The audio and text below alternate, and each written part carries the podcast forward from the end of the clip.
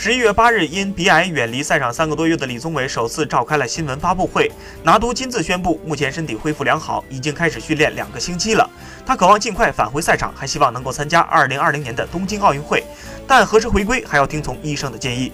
李宗伟表示，他并没有退役的打算，他希望继续为国效力，征战赛场。目前他复查的结果非常令人满意，医生说他现在与正常人没有什么区别。不过，李宗伟表示，他不能百分百保证征战东京奥运会。只是他会尽最大的努力继续康复，投入到训练中。至于还会不会与林丹等老对手在赛场上碰面，李宗伟笑着说：“我与林丹是朋友，至于我们能不能在赛场上见，现在不知道。”